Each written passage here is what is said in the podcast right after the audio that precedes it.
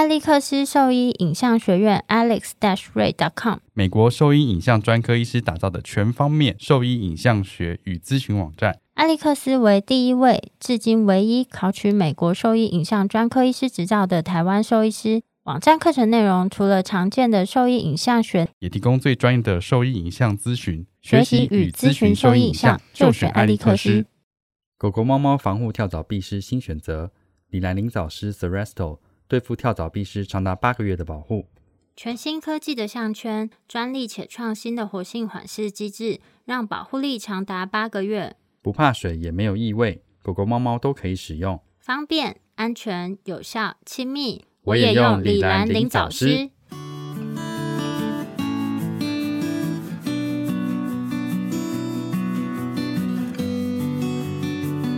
你现在收听的是 Wonder Vet Talk 超级好受益的闲聊时间，我是兽医师林哲宇 Steven。我是兽医师肖慧珍，在这边我们会用轻松谈论的方式，带给大家一些简单而正确的小动物相关资讯，也会和大家分享一下兽医师日常发生的有趣事情。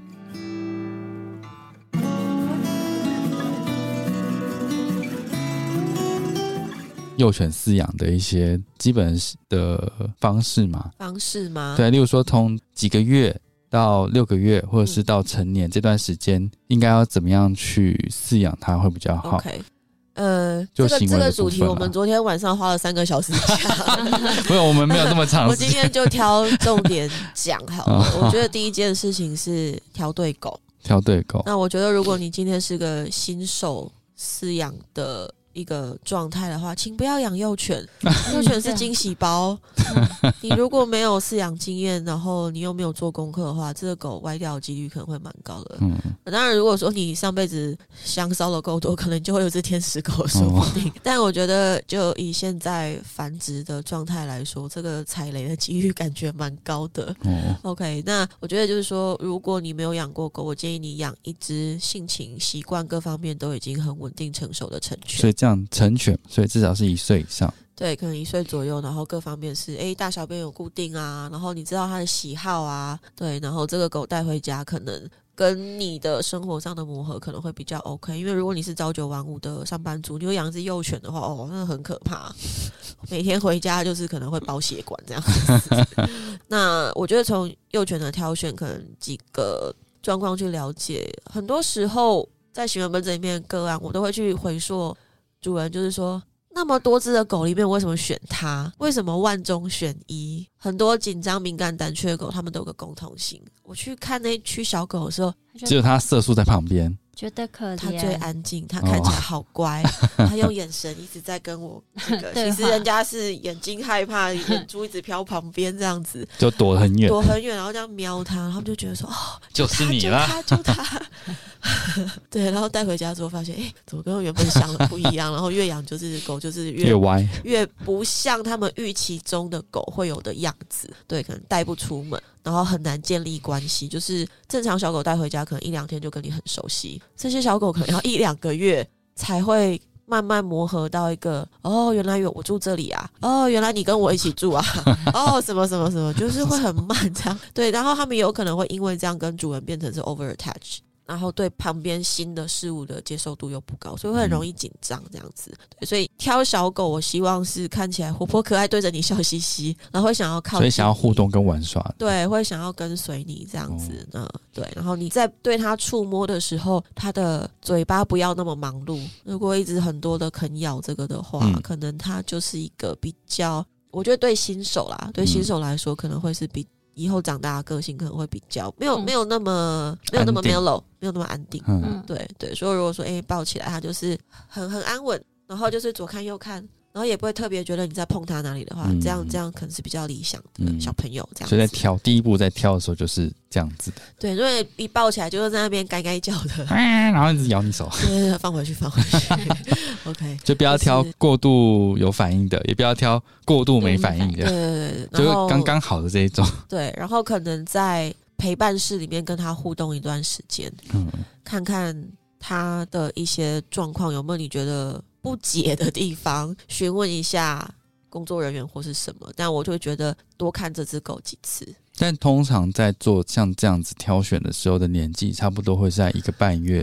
大概六七上周，嗯六七周的哦六年纪。七周对，因为太小的话，会有个状况就是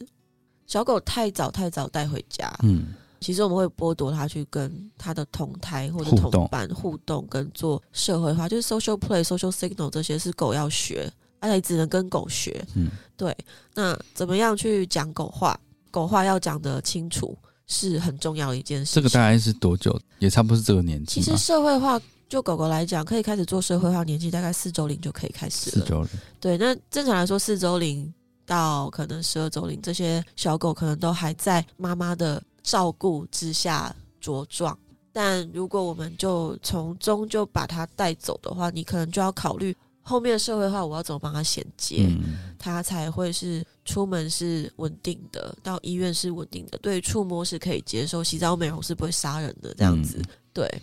这件事情，可能就是要持续做到五六个月都还要持续这样子。对，但是错过这个黄金的社会化时期，不代表你就没机会，还是死定了没有，嗯就是。四个月以后再来做这件事情，你要再放慢一点点，嗯然后你要更加去注意它对环境中变动的这个反应。嗯，因为我们大概在，因为我们医生嘛，所以通常看到狗狗的时候，第一个是它购买之后，或者是领养之后的时间，可能是在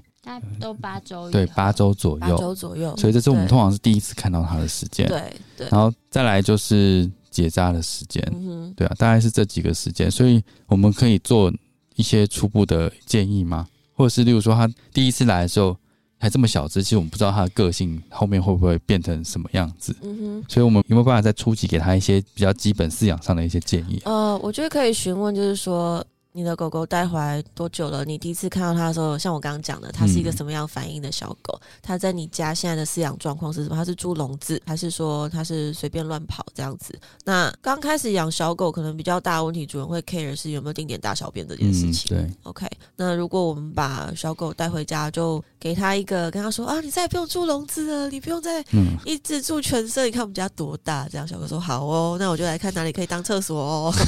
对，所以像我们刚刚讲的离巢排泄这件事情，如果你跟它的 play area 都是在你的可能客厅或是哪里的话，那边可能就有比较像是它的巢穴的概念，嗯所以它的便便可能就会出现在走廊上。厨房的某处，或是沙发后面，嗯。对，就是隔年大扫除的时候，发现这里怎么有大便，或是尿渍哦，我那时候在养第一只狗的时候啊，我就带它去我们厕所，然后都是可能那时候早上我会把它带去，到它尿尿跟大便我才让它离开，然后后来他就差不多时间都都在那个地方上厕所，嗯它会比较知道嘛，因为那时候好像才四五个月了，呃，你是说就做那么一次他就 OK 了吗？大部分大概就一次。一次，那我只能说他资质良好，他很优。然后后来他还会自己跑去阳台，就我觉得这两个地方他都是 OK 的。对，因为有可能他是地板材质可能是哦，有点不一样，对，然后再来是不太一样它是可能比较远离你们的 core area，、嗯就你们核心互动的空间是比较分开的嗯这样子。对，那我们不能保证每一只狗都有这样子的呃资质资质，OK，所以比较可能不会出错的状况，可能是狗狗在居家环境饲养的时候，可能给它一个稍微有围起来的一个空间。嗯嗯嗯，对，因为如果你不是一直在家里面去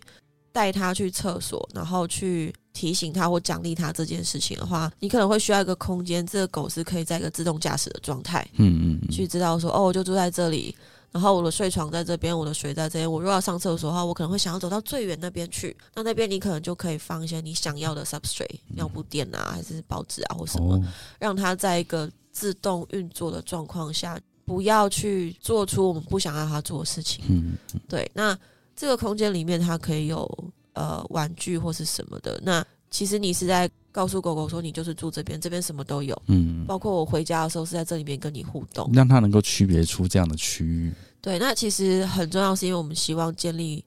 狗狗他们的 independent 的这个呃习惯，不然就是一直可以看到人，或者是说人给予很多的关注的话，当然就会会变妈宝，后后面会变得比较棘手一点，这样子。对，因为呃，有下次有机会再讲分离焦虑症，但是但是我觉得 就是说，你可能在前面的照料上面去定下一些规矩跟规则的话，狗狗会比较容易去遵循这些事情，对，或者是说狗它是可以接受独处，然后独处的时候是可以自己好好做自己的事情，嗯是很重要的。对，就不会有那个。我曾经有个个案，他真的超夸张，他的狗就是会等门的那一种。嗯然后如果他等门的那个小睡窝啊，是前面有点像那个蒙古包，就前面有个洞的，嗯它那洞一定要对准那个门哦，因为它会去那个窝里面，然后头就是放在那个洞上面，然后好看着门，看着门。嗯他有一天走路的时候把那个洞踢歪了，变这样。然后那只狗那天就非常焦躁，这边走来走去，走来走去，怎么这么有趣？把它的那个洞角度调好就 OK，继续回去看门。当然还是不是那么的放松，但是就是至少是他习惯的方式。对，所以居家环境大概是可以用这样的方式先去区别这些区块，让他有就是适应这环境对各个不同功能性的区域。区域对，所以在在他自己的尾片啊，嗯或是一个房间什么样的空间，去让他自己在环境上做区域的规划，嗯，然后让他在自己里面是可以这样子操作的。哦，对，当然人在家的时候，可能还是要去奖励一下，嗯就是正确大小便这件事情。就有一些教导这样子。对，那如果出门嘞，就是这个生活习惯是居家的部分嘛？那他对于出门这件事情，例如说每天有固定的时间出门吗？有建议这样子的方式吗？嗯例如说他现在才 maybe 四个月大，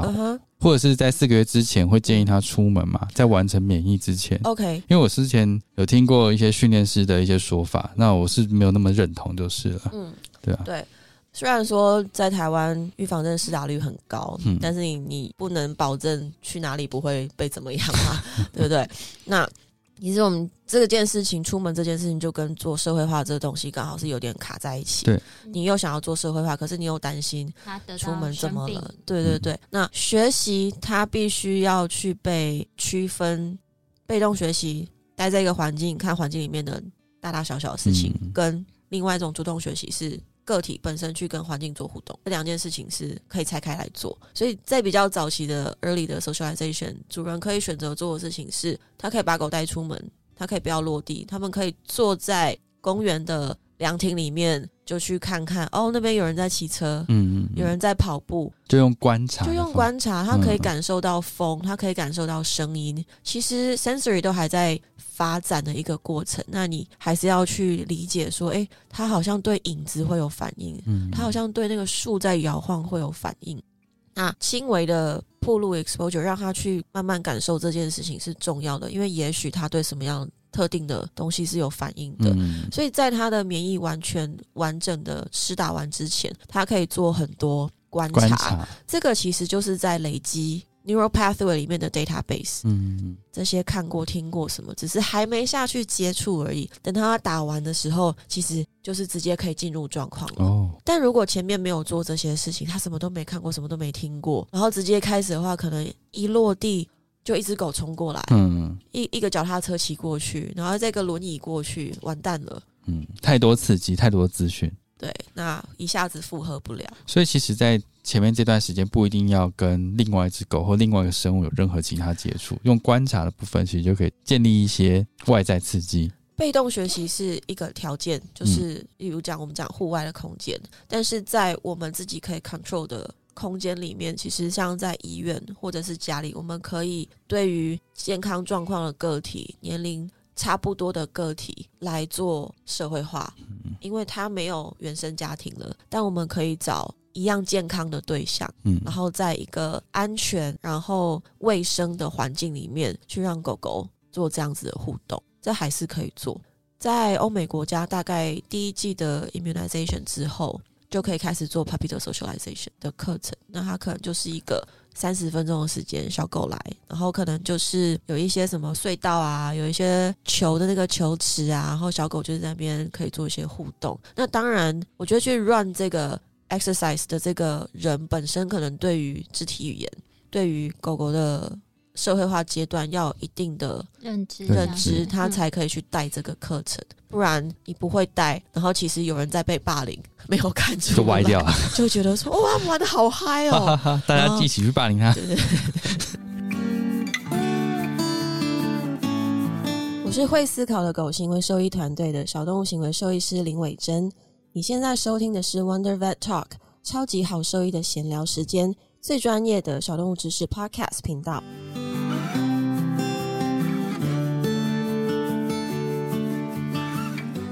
所以其实是鼓励像这样子在幼龄犬的社会化的一些课程吗？鼓励，是鼓励。鼓励，但我们希望在做这些事情的人很清楚知道自己在干嘛，而不是我还是有看过像类似的课程有在台湾开，有，应该是有。然后跟他们可能我忘记是每周去做一次像这样的活动，还是嗯，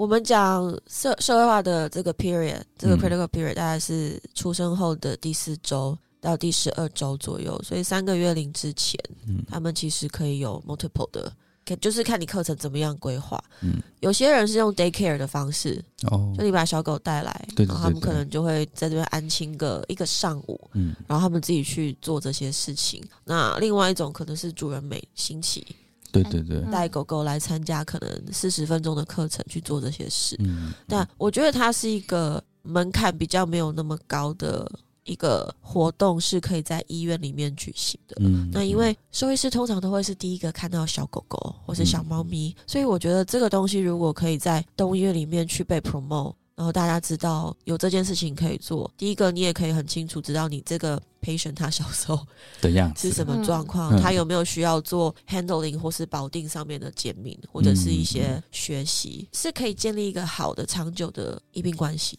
所以他们呃，在一些像这样开课程，在社会化的这个课程啊，其实是没有设计任何，就是说之后可能需要的一一些医疗操作的一些减敏的活动嘛，还是说不一定是真的需要的？不一定真的需要，嗯不一定真的需要，真的就是看你自己想要做到什么程度。嗯如果你只是希望有一个场地去让这个课，小狗都就是希望他以后举手抽血是很没问题的，哦举手抽血，这这是医疗照护的部分了，这个可能是 就要先让他有习惯说，哎、我们每次来这边就会做这个动作。对，或者是我可能会请主人学习这个动作是这样子，我们回家也要做，嗯不然你看在医院接触的方式跟在家里面接触方式是完全不一样的。嗯没有人在家里会这样拉他，对啊，或者是去弄他的耳朵或是干嘛。嗯对，那当然比较进阶的幼犬班可能会跟去看肢体碰触的敏感度的部分，可能是训练师会去增加。我觉得你的小狗可能除了学习当一只快乐小狗之外，它还要有一些什么跟人住在一起要的基本的技能。哦，所以这在初步的一些社会化活动，其实是可以稍微看得出来，像他们有没有进一步的需求的。对。那如果，例如说你在职业过程中，像一定会遇到打预防针嘛，那有些狗狗在打预防针的时候就完全没反应，那有一些在打预防针之前，它只要捏起来，它就尖叫。对。像这样子的非常不同的反应，有需要去处理或做一些什么吗？呃，如果像你讲的第一只狗狗是打预防针没有反应，我嗯可能会先去再观察一下它的没反应是它已经吓到他已经僵石化，了，还是还是它哦它真的皮很松，不 care 它 这的皮？很松，完全是松对。我，我可能会先看这个 patient 进来的时候，他的他的 emotional state 在哪里。他如果就一脸笑笑，你要给我肉肉吃吗对？对对，如果是这种的话，我可能还是会利用他开心的情绪，嗯去再多做这些正向的连接。嗯，他就算打针是不怕的，我还是会做正向连接，因为我不知道哪一天他突然对某一只针的感受是不同的。嗯，对，所以还是会去带这些东西，嗯，那是属于状况 OK 的狗狗。所以如果是这样，他就算是他没有反应，还是会给他一点奖励，这是我们要长久经营的啊。也是啊。对啊，OK，所以这个这个培选你有去经营它，他至少以后做什么事情，他来这边比较放松。跟你多一份认识，他总是会比较包容一些。嗯嗯，嗯对，有认识跟没认识，真的还是有差。，OK，对，而且是对你的感受是，有的时候是什么事情都不做就有肉肉吃，也嗯 OK。那如果来就是比较紧张，已经会抖会缩的小狗，我们可能会考虑环境中我们是否给一些像狗狗的放松情绪的费洛蒙，像 Adaptil。给 puppy 用的，呃，整间里面可以擦这些东西，或是说像一些放轻松的这个湿纸巾，是可以帮他擦一擦，稳定他的情绪之后，给他一点时间进入状况，缓冲，吃吃零食，看看他会不会从负面情绪稍微转中立一点嗯点。对，然后给他时间暖身 warm up，我们再来做碰触，嗯搭配一些零食。小狗就像很，他们如果对你产生信任跟放松之后，他就很像一朵花，就直接绽开，然后就什么都给你了，都好。但是你要协助他先跨出那一步，嗯就是没有恐惧的那个部分。所以在施打预防针之前，大家可以做像这样子的情绪的转换。对我，我其实很鼓励养幼犬幼猫的爸爸妈妈，在真的去做预防针的注射之前，可能先去预约一个吃零食门诊。吃零食吃零？食门诊，我们今天来就是来认摸摸识一下，吃零食，这门诊可能就五分钟，嗯，呃，就是来哦，给医师摸一摸，看一看，吃吃就是在零食，呃，这样其实就是在家附近的一些家医科，其实就可以做像这样的事情。对对先打好关系嘛，也是。都不认识来就直接 直接开始做医疗。对，嗯对，所以我觉得，呃，如果我们是对动物的情绪是很重视的人的话，可能会想要在这方面去努力啦。就是但你看多做什么？其实国外在他们以前有这么每一个都这么重视他们的那个没有啊，对啊，可是他们的动物还是比较安定。觉得跟环境也有一点关系吧，因为对毕竟台湾的饲养环境上，就是蛮多狗猫是，哎、猫猫就算了，狗很多嗯是足不出户的、啊，我觉得一个是环境，一个是动物的来源，他们的繁殖哦你说来源的 control 嗯。就是它的基因的条件，嗯，各种状况上跟我们应该是不太一样的。的确是哦。那我再问一个好，吠叫的问题，吠叫好哦。只是虚拟一个情境啊，嗯。就想说，因为很多人他们都在大概会遇到问题是狗狗吠叫这件事情，嗯。但我知道这是一个非常复杂的一个问题啦，就是它可能是从小开始去做像这样子的吠叫的的训练好了，他就是不希望他在公寓里面过度的吠叫这件事，但他有可能从小就有类似的状况，他想要教导他不能对人吠叫。所以他用惩罚的方式去应对他，嗯但是没有办法，他居然越来越凶，因为他可能就你教导他之后，他反而对你开始做吠叫。嗯，这样有什么方式可以试着去改善这件事？我知道这可能有点困难，好，只是想说嗯聊聊一下这样的议题啦。OK，在家里面如果有吠叫的情况的话，我会请主人，基本上有养狗养猫的主人，我会建议家里就是装监视器。宠物的摄影机，因为你在家跟不在家，他们很有可能做的事情是不一样的，嗯，包括同样一个吠叫反应可能是不同。所以当他在对假设是外面声响吠叫好了，我可能会去看说，哎，他是一边吠一边往前面冲，就是有那种很驱赶的那个嗯，意图在，还是说他一边飞一边看他的主人说：“哎、你是有没有来救我、啊？可以处理一下吗？” 我看过那种一边飞一边走到主人的椅子后面去说：“交给你处理了。”可是我还是呃呃呃飞一下，边叫边后退的。对，所以我可能要先了解他吠叫的 emotional 的 state 是什么。嗯，他是或是往前冲的这一种啊。对他，他是很 fearful，还是他说他的 anxiety 是因为他想要做驱赶，嗯但是赶不掉，因为有些住宿空间的环境就是回音会很大，嗯或是什么这样子。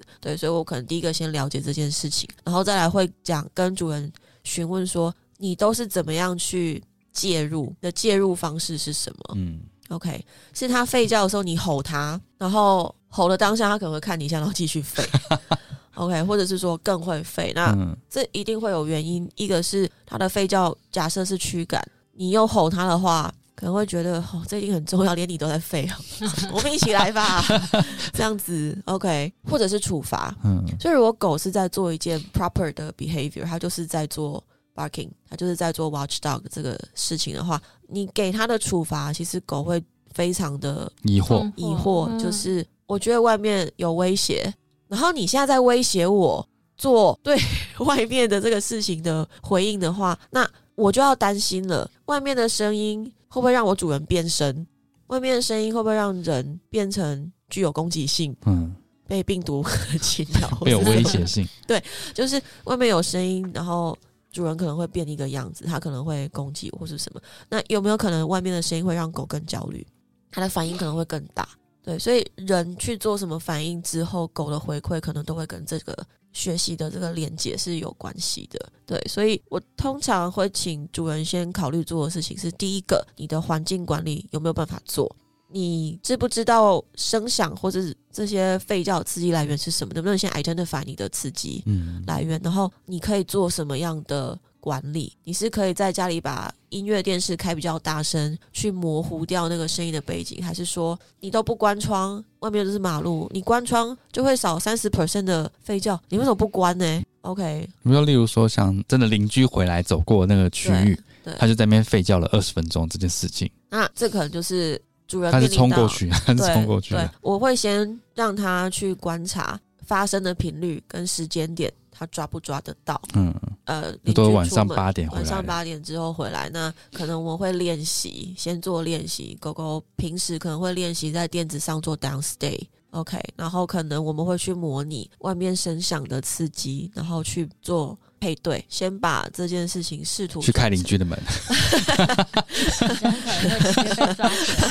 就是我我先让狗学习待在一个情绪稳定的这个姿势，OK，然后我去做外面的声响的 trigger 是跟它去做出跑去垫子上等的这个动作是可以连贯的，嗯，所以这个东西是有步骤可以去安排去做，但是它就是花时间。哦，你说的花时间是指说有可能是需要一个月、两个月这样子的，嗯、应该是说几堂课的进度，然后还有包括他家里面的有没有其他可能干扰的刺激来源，会不会破坏我们在做训练的这个部分？嗯，对，然后还有本身事主的执行度到底好不好？嘴巴上跟你说有做，其实下一次去上课发现根本什么都没有做，这样子。对，那所以我觉得有一些状况，我们会先看环境管理跟这些还没有试图去做过的训练，可以把它调整到什么程度，嗯，然后再来是主人的 compliance 的部分好不好？如果今天他的声响刺激真的太多，二十四小时什么时候会出现不晓得。这个事情如果让狗已经很 stress 的话，它已经有出现一些焦虑的一些反应的话，我们可能会再去讨论以动物福利 welfare 这件事情的角度来看，它有没有需要吃药。所以其实也很看情境刺激的，就是面向是什么。狗狗的情绪状态、它的动物福利跟主人的状态所以其实思考面向还是非常非常多，嗯对，所以同样一个非照问题，它可能有十种不同的处置方式嗯，这样子。可以理解。我之前遇过，有只狗是很安静，然后他来咨询的是关节炎的问题啦。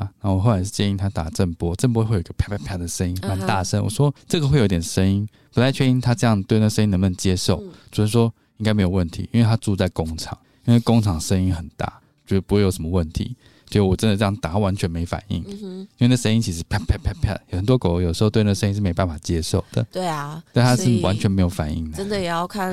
这个狗的背景是什对。啊，真的完全没有反应对，啊，它躺的好好的，嗯，对啊，对，所以它本身的条件可以接受这些刺激到什么程度，嗯。真的很 very 啦。对啊，所以对，其实真的就是要针对个案的很多因素去做考量。其实没有办法用，就说真的，网络上看，哎，我狗在针对那个铃声一直在这样吠叫，没办法针对像这样子就立刻给一些建议，对吧？所以很多我会说给这样子的建议的话，是一个我自己会觉得是不太负责任，不太负责任的一个。对医生来说，，其实都是啊，对啊，因为像我们看到很多就是在网络询问一些医疗意见，都是这样子的。因为就是我觉得吠叫就可能只是出现的一件事情，但旁边很多东西是没有被。呃没有被考虑进去对。啊，所以就是我看下面那些回的斩钉截铁的人都会觉得哦，哪来的自信？对啊，我 我最新看到一个，就是他说什么皮肤问题有疹子之类的，然后就有一个人会说，如果你相信我的话，你就用什么什么什么给他洗啊，或者我为什么说。要相信你？对，我想说你谁啊？我想说谁啊？我干嘛信你啊？然后还真的很敢写，有啊，啊像在一些社团里面潜水，大概就可以看到 大家丢问题出来，可能就嗯噼里啪啦，大家都有超。多，每个都专家，对，就哎呀，去问这个一定是什么对，斩钉截铁一定。要去找谁，他几堂课就可以处理好什么什么。对啊，所以我们这一集聊到的就是那个狗狗的幼犬的一些社会化的程序，对或者是建议的一些方式。对然后跟遇到吠叫的话，其实还是必须要咨询一下医师，然后去理清一下这个吠叫可能的成因是什么，对才有办法比较有效率的去帮助。解决这个问题。嗯，对，不然我觉得主人可能会想解决问题，但是就有点到处去问卦的这个情况，嗯，到最后问题没解决，他可能也累了。对啊，那这是最糟糕的时间点，因为我常遇到主人来，就是我们现在在决定是要把它弃养，还是我再给他一个机会，我们再继续做。就已经到最后了，是吗？我们我们其实做行为门诊，很多时候其实都是会看到一些家庭的很累了，很里面的问题，嗯那狗受到死亡威胁这样子，妈妈拿菜刀追杀狗，或者是哦，什么生命再叫你再叫我就割自己，对，不然就什么神明托梦要把狗杀掉之哦类，这种都有这样子，这么荒这么荒谬，这么荒谬的都有。神明托梦杀生，对，这样我觉吃多，少素都没有用啦。但有一些是不是因为他们就是受这个问题困扰很久了，那嗯他就潜意识就做了这个梦，就是把这个变成合理化，或或者是可能不是他本身，但是可能是其他的的家人。压力，嗯跟他住在一起的人，他们可能没办法对这件事情有这么高的包容度，嗯那可能会 criticize 他，你就是太宠他，才把他养成这样。嗯，哦，这真的很常听到这句话，对你就是太宠他，对，那主人来其实很挫折，他会想说，我我到底是是做错了什么？对我到底是做了什么？我把它，我是不是真的是我把它养坏了，嗯或是怎么样？所以其实是现在有一个比较正常的管道，可以去咨询一下行为问题。如果有遇到怀疑狗狗有问题，当然是第一个要先排除它是不是有生理上的疾病，那第二个才是去思考说它是不是行为问题。对，有行为问题的疑虑的话，可以去搜寻会思考的狗，行行为兽医团队行为兽医团 团队，会思考的狗，行为兽医团队可以跟林医师他们接洽，看有没有办法去做像这样子的咨询，比较直接，不会再走很多冤枉路。好，那如果说对我们分享的内容有问题，或是有其他疑问的话，都可以上我们的网站，我们的网址是 triple w 找 wondervet com 找 t w，或是 Google FB 搜寻 Wonder Vet 超级好收益都可以找到我们哦。那今天的节目就先到这边啦，好，谢谢谢谢林医谢谢林医师。谢谢大家，拜拜。拜拜